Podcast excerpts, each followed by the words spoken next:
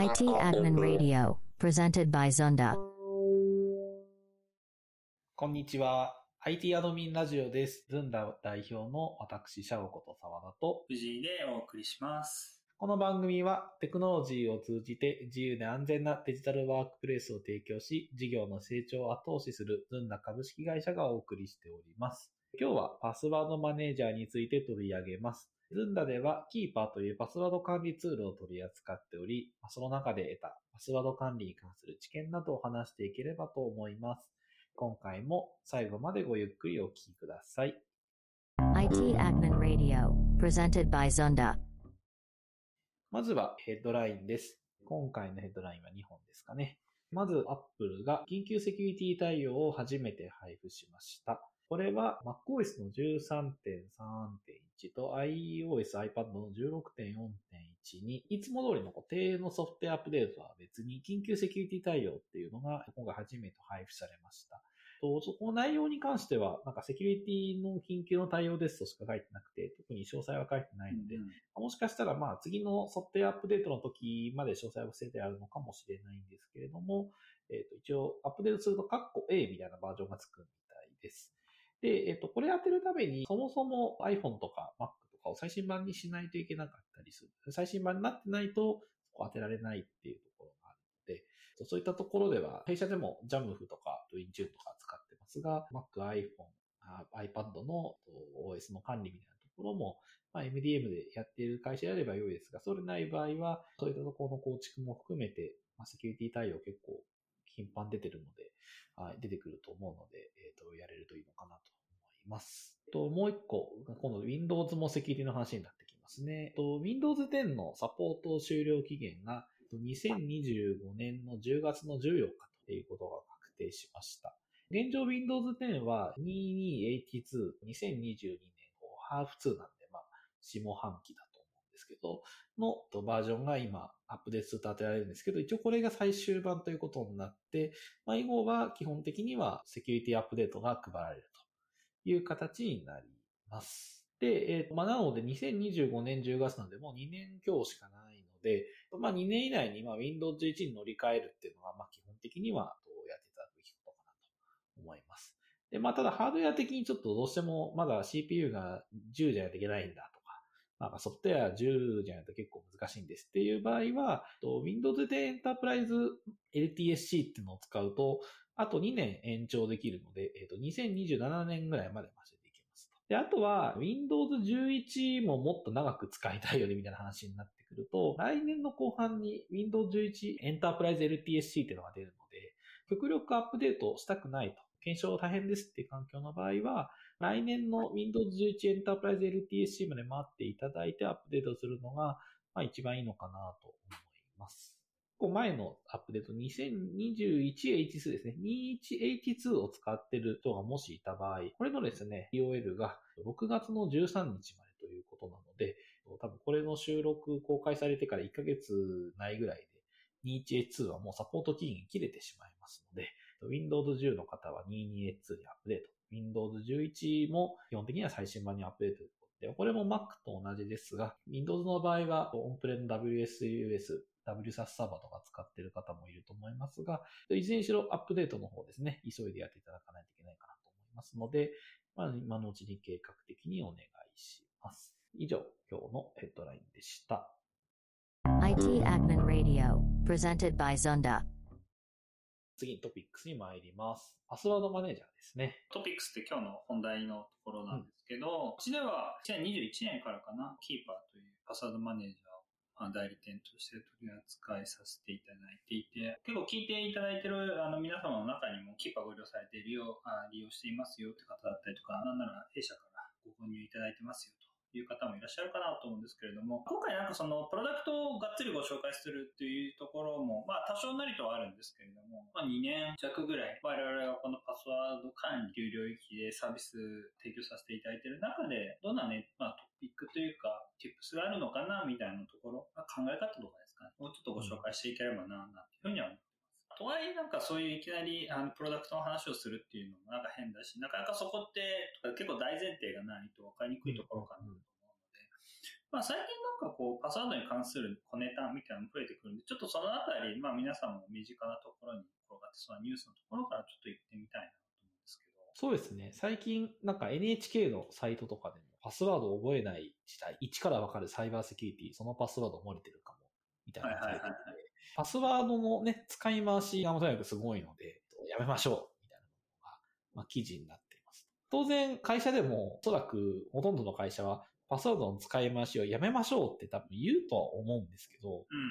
実際にそれを従業員に守らせるためにはどうすればいいんですかね。まあそれこそ何がしかツール入れましょうみたいな話になるかもしれないんですけど。まあでも、まあそもそも使い回しなんでダメかっていうと、結構その漏れたパスワード、だから何がしかそのパスワードが漏れる事案って結構、まあたまに聞くと思うんですよね。いろんな SNS 使ってたりとか、まあ例えば何かゲームかもしれないですけど、何かこうサービスを使ってパスワードを使ってて、そのパスワードを同じものを使ってると何か一つのサービスから漏れてしまった時に、他のサービスにあなたのメールアドレスとパスワードの組み合わせで、えーその不正にパスワード取得した人がログインしてくる可能性がある。多分これを聞いてるメインのリスナーさんは割とこう、セキュリティに詳しい人たちが多いのかもしれないんですけれど、まあ皆さんの経験の中でも1回2回あると思うんですよね。なんか SNS の2段階認証が全然知らない夜中になんかポンって通知が来ていてこれなんだろうみたいな経験があったとか、実際不正であの Facebook のアカウント乗っ取られました全然いると思うんですけど、まあそういったことをえ会社の中でやらせないためには使いましょうみましょうみたいなのが一つ大事でっていうところなんだろうなとね。で、じゃあ何して守るかっていうと、まあこれはまさしくもうちょっと先にですね、うん。製品のところとか、なんで、どういうふうに守れるかみたいな話をしていったらいいのかなと思うんですけど、うん。ただ一つ言えるのは、そういう危険性を改めてみんな知ってもらうっていうのは一つ大事なところなのかなと思いますね。で、ひ当然普段の多くの従業員の皆様って、プライベートで使ってるパスワードをそのまま法人利用、法人のサービスで、個人のユーザーとして使ってるケースもあると思うので、まあ一つはそういうリスクが本来存在してるんですよっていうほど、ただ知らないだけだと思うんですよね、皆さん。なんかこうパスワードとセットしておけば OK みたいなところがあると思うので、漏れるなんて全然想定してないので。でそういうリスクがそもそもあるよっていうことを伝えるだけでも、まあまず第一歩踏み出せるんじゃないかな、みたいなところはあるような気がしてますけど。よくパスワードを頭の中で記憶していて、5種類ぐらいのパスワードしかなくて、まあ、それ使い回してるみたいな人だったりすると、パスワード、なんか、ログインしようとして、パスワード入れませんでしたとか出てくると、あれこれだっけなこれだっけなとか言ってうんうん。知ってるパスワードを片っ端から試す人とか絶対いると思うんですよね。そうだね。わかる。で、あれ、もしフィッシングサイトに知ってるパスワードを5個とか6個片っ端からやったら、やばそうですよね。ああ、まあまあそういうケースはあるね、確かに。まあ確かにそういった意味では、まあ一つのフィッシングサイトで5個も6個も盗まれてしまう可能性もあるっていう話です。うんうん。やっぱ記憶するのはもう基本無理なんですね。そういうのに引っかかってしまって、まあそうね、記憶記憶できるぐらいのパスワードは弱いっていう現実もあるし、うんうんまあそのあたりは、なんだろうな、まあ単純に頭の中に入れとくっていうだけではちょっと難しい部分で。まあよく典型的な例として、あの方法として、やっぱりこうメモするみたいなのも結構あるかなと思っていて。まあこのご、まあ僕ら今ゴールデンウィーク明けに実はこれ収録してるんですけど、ゴールデンウィーク中にちょっとバズってたツイッターのネタであの、パスワード管理ノート。これまあバズってたっていうか、だいぶ前のツイッターがもう一回なんかこう盛り上がってるだけな気がするんだけど、パスワード管理ノートっていうのが売られてて、日本の IT 負けたみたいなこと言ってますけど、まあメモするって意外と実は一番よくある。まあなんかね、あの手法で、うんあの、複雑なパスワードを頭の中で記憶しておくの難しいから、なんか複雑なやつを作って、それをなんか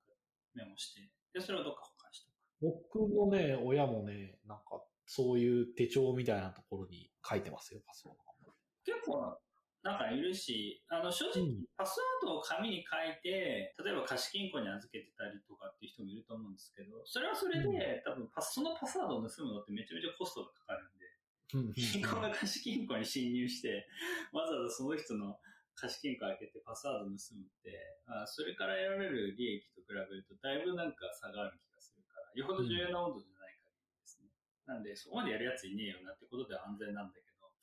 まあ、いちいち使うのはめんどくさいんで、利便性がね、すごく下がるっていうのがあると思うんで。まあ、一個その昔からある紙に書くみたいな、まあ、直近は結構ネタとしてはバズってたんで、そういうのをでも、そういうツイッターとかを見て、あ、確かにパスワード管理ってどうするんだろうなって考えてる人なんかも、まあ、やっぱり多いのっていうのは、うんうんそうすると、ね、パスワードを紙で管理する以外だと、あとあれですかね、ブラウザーとかでパスワード覚えますか？とか今聞いてくれるじゃないですか。はいはいはいはい。あれでいいんですかね？ざっくりパスワードを管理する方法って今今日話してる中でも出てきたので、まあ一つは記憶するっていう話と、もう一個はさっきの紙のところですよね。で、今、サーダが言ったそのブラウザーや OS のまあパスワード管理機能を使う。Chrome が、最近 Google がすごく CM してますけど、Chrome に覚えさせるっていう話だったりとか、うんうん iPhone の、iPhone が覚えてくれるやつにあのお願いするあとはあのスプレッドシートやメモ帳を使うっていう、まあ紙に近いんだけれども、覚えさせるところがよりデジタルなところ。うんうんうんまあ、あとはなんか僕らが取り扱っているようなパスワードマネージャーみたいな感じでいくつか方法があると思うんですけど、どれがいい悪いは結構その方の環境にもよるんですけど、まあ一つブラウザーとか、まだその紙に書くんであれば、なんか割とブラウザーとか、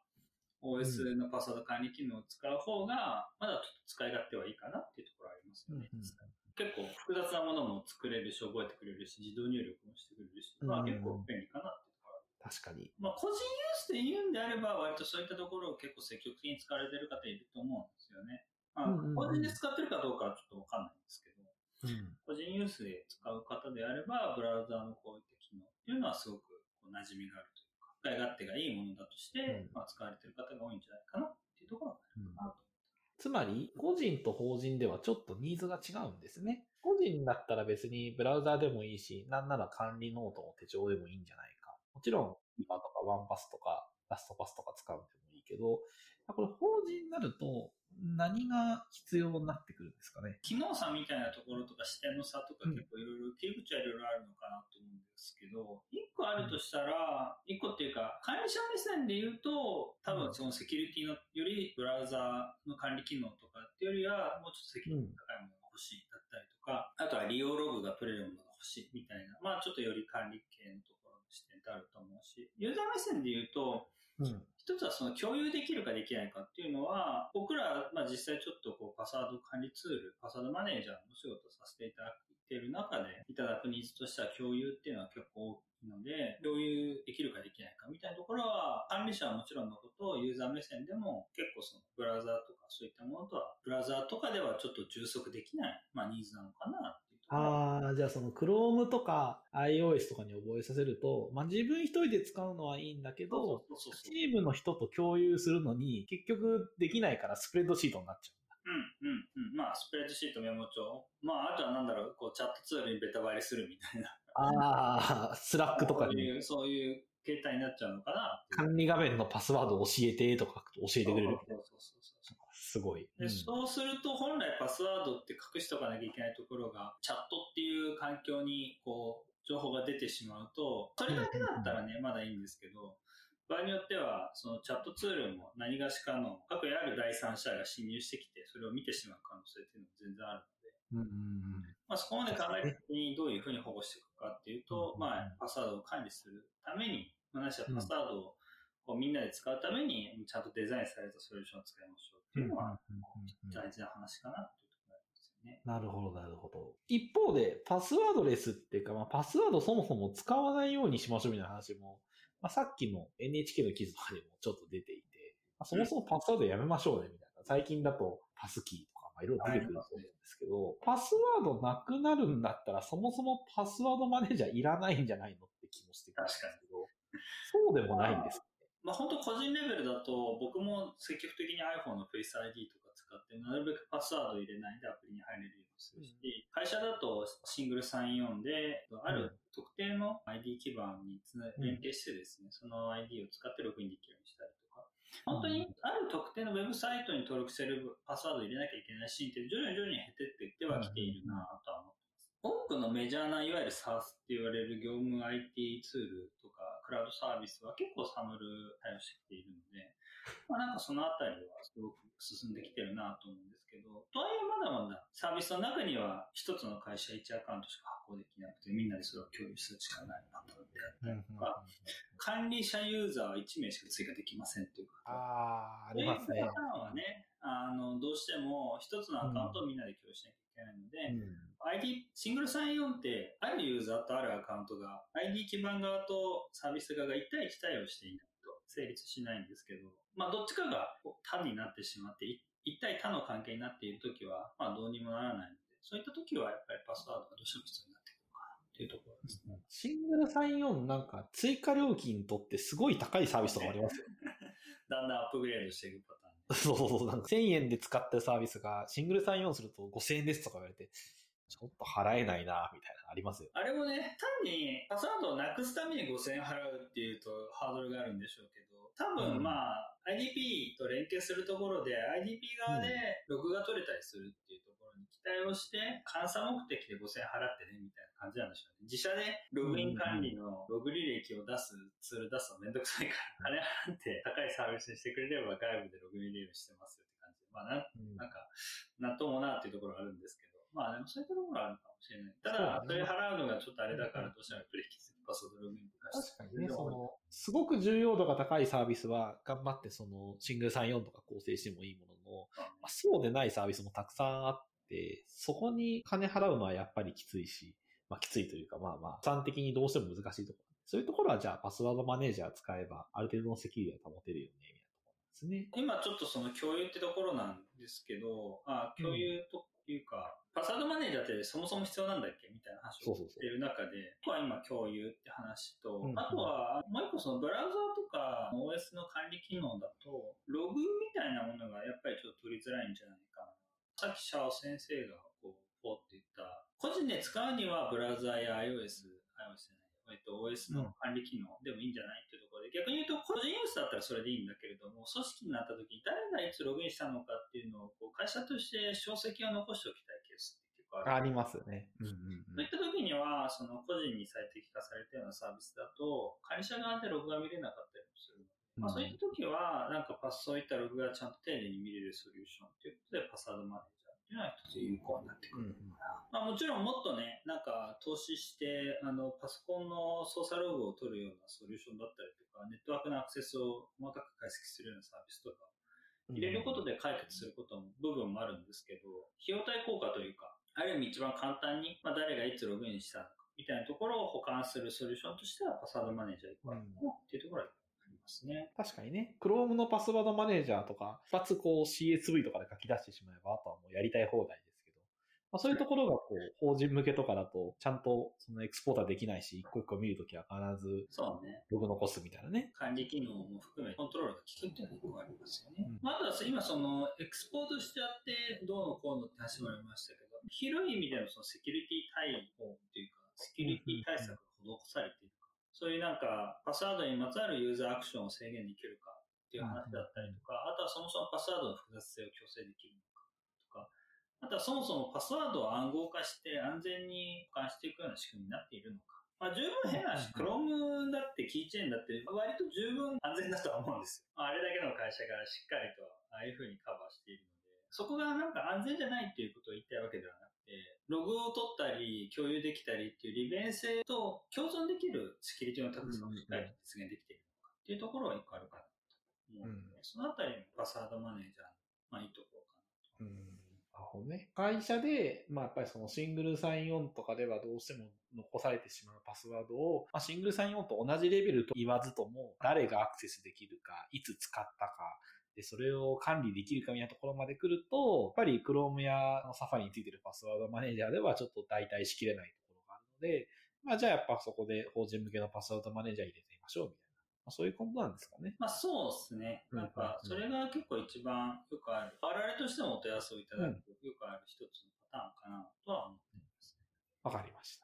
そういった中では、若干僕らが取り扱っているキーパーみたいな話に、まあ話をちょっと移していけるといいかなと思うんですけど、先ほどもね、あの、ちょっとご紹介しましたけど、僕ら2021年からキーパーというソリューションを取り扱っていて、コロナ禍っていうところもあって、まあ皆さんこうパスワードの共有だったりとか保護みたいなところ。あとは、まあちょうどね、やはり2、3年前からいろんなレポートなんかでも、パスワードとメールアドレスのセットを盗まれて機密情報にアクセスされてっていう事案がちょっとずつ増えてきて、結構その情報漏洩のメジャーな原因にそれがなりつつあるっていうところで、非常に関心度の高いソリューションにはちょうどなんかタイミングとしてもあったのかな。そういった中で、僕らなぜキーパー選んだのかみたいなところだったりとか、キーパーってこんなところいいと思ってるんだよみたいなところをですね、うんうんうんまあまあぜひぜひ代表という立場からですね、ちょっと少しだけ語ってもらえるといいのかなと。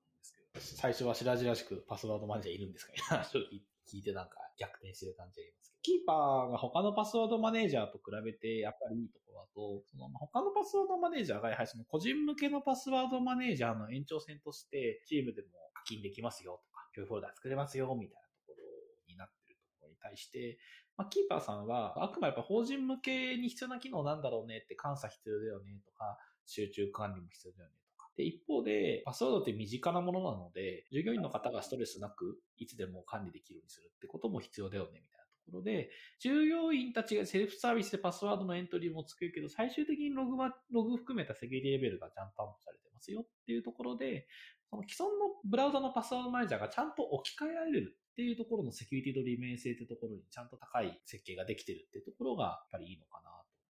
ますねそ。れはバランスがいいってことですかね？サービスとして。そうですね。別に他社製品がいい悪いって話じゃないかもしれないんですけれども、やっぱり個人向けで作ろうとしたものをやっぱり法人向けにしようというふうにしてしまう。確かに使い勝手とかは良いんですけど、うん一方でその法人向けの管理体制が結構窮屈というか、柔軟なポリシーを組めなくて、結構管理者が割とフルコントロールしないと大変です。っていう話があったりしますし、あとは逆にそのシングルサインオン製品とかについてくるパスワード管理機能みたいなものだと、今度その使い勝手みたいなところが そこまでちゃんとできてなくて、はい。まあ全部管理者が登録しないともう使えないですみたいになってくると、それで多分 Chrome のパスワードマネージャーを置き換えるモチベーションが従業員にないみたいないちいち管理者に全部お伺いを立てないと、ことがないっていうところがしんどい。うんそう。やっぱそうなってくると、クローンのパスワードマネージャーも使いながら会社のパスワードマネージャーを使うみたいになって、はいはい。むしろセキュリティレベル下がるみたいなですよ、ね。ああ、そっか。だから管理者が提供してくれるパスワードはそっちのツールわざわざ使うけど、そうじゃない、普段自分たちが業務で使うものについては Google のパスワードマネージャーを引き続き使ってしまうっていうところっていう形式になりがちっていうことかな。そういうことですね。はい。ちゃんと置き換えられるぐらい使い勝手あるのっていうところが、まあ、大きい選定理由として出てくるところかなとますね。でももちろんそのキーパーも結構しっかりしたソリューションでセキュリティもしっかりしているっていうところは、とはいえ変わらずですよね。そうです利便性を優先するから、なんかそこをおざなりにしているってわけでもないってうん。言って、はい。このバランスは確かに今の話、僕も実際触ってみてとか、仕組みちょっと見てみた感じだと、すごくバランスがいいソリューションになってるなっていうのもあるので、そのあたりはうんうんうんあれですね。やっぱりお勧めできる。そうですね。まあ、特にアメリカの政府機関でもすごい採用が進んでいたりして、政府機関で使うって当然ながら高いセキュリティレベルってのはもちろんなんですけど、政府機関、アメリカ何百万人とか人が働いてるので、うんそういう人たちが迷わずに使えるっていうユーザービリティでやっぱ両方満たさないと入んないと思うんですよね。うんうん。やっぱりそこがね、できてるってところはキーパーの良いところかなと思いますし、我々がね、お客様に提案するときも、やっぱりそこの部分を持って使い方簡単でした。ありがとういただくのがあるかなと思います。なるほどな。もちろんそのキーパーもね、完璧ではなくて、たまにツイッターとかでご批判を受けることもあって、我々はそこから真摯に受けながら、キーパー本社ともコミュニケーション取りながらね、あのうんより良いサービスにしていければと思うので、まあもしうん、このね、ポッドキャストとかを聞いてる中でも、ちょっとこういう要望あるんだけどっていうところがあればですね、ぜひご連絡っていうか、リプでも返していただけるとですね、僕らも、あ、なるほど、そういうニーズあるんだっていうのが分かるだけでもですね、いいコミュニケーション、ベンダーとも取れるなと思ってるので、ぜひご用意いただけたらなと。はい。それ以外でこうキーパー気に入ってるところとかってあります？あとはなんか逆にこういうここが気に入ってるみたいな、もし声とか実際ご紹介するのがあればとは思うんですけど。これ、弊社のブログにも出てるんですけど、ワンチームさんっていうお客さんがご利用いただいていて、彼らはそのインターネット広告運用とかを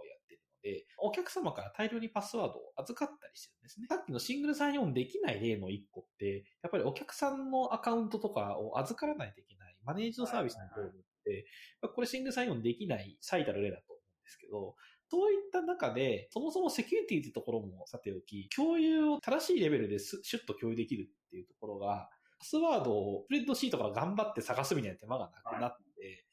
普通に仕事しやすくなりますよね。現場から上がってきた。あの現場の方から、そういうところであのご評価いただいたってところがあって、セキュリティのためにパスワードマネージャー入れましょうってだけではなくて、業種にもよるのかもしれないですけど、パスワードで困っているこの無駄な業務時間、共有サービスがなくて、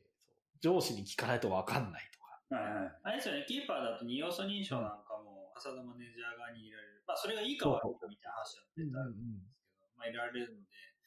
今からログインするんで、あの、6桁の番号教えてくださいみたいなやり取りもなくなる。そういったところは確かにこれはやっぱり受託とか受けていると、どうしても二要素認証の要素機をどう管理するんだみたいな話になって、受託するメンバー一人一人全員に QR を読んでもらう、うん、みたいな話になってくると思うんですよね。でそういった時に、この二要素認証の生成器を作るってだけだと他のパスワードマネージャーもできるんですけど、実際にその生成器を使ったログっていうのはキーパーちゃんと残るんですよね。うんうん。やっぱりそこの部分を含めて、実際に ID、パスワードを2段階認証っていう、その仕事をするために必要なツールっていうのが、もう秒で共有されて使えるようになるっていうところは、もちろんそのセキュリティの面もさることながら、業務効率の改善っていう意味でも、やっぱり大きいんじゃないかなって気がしています。このトピック30分でサクッと喋れるかなと思いつつ、実は多分まだ喋れてないところは、なんか細かなせ、なんかそもそもパスワードの共有の考え方とか、割と細かいトピックもまたあるので、またどっかでね、ちょっとパスワードマネージャー会やったらいいのかなって今思ったんですけど、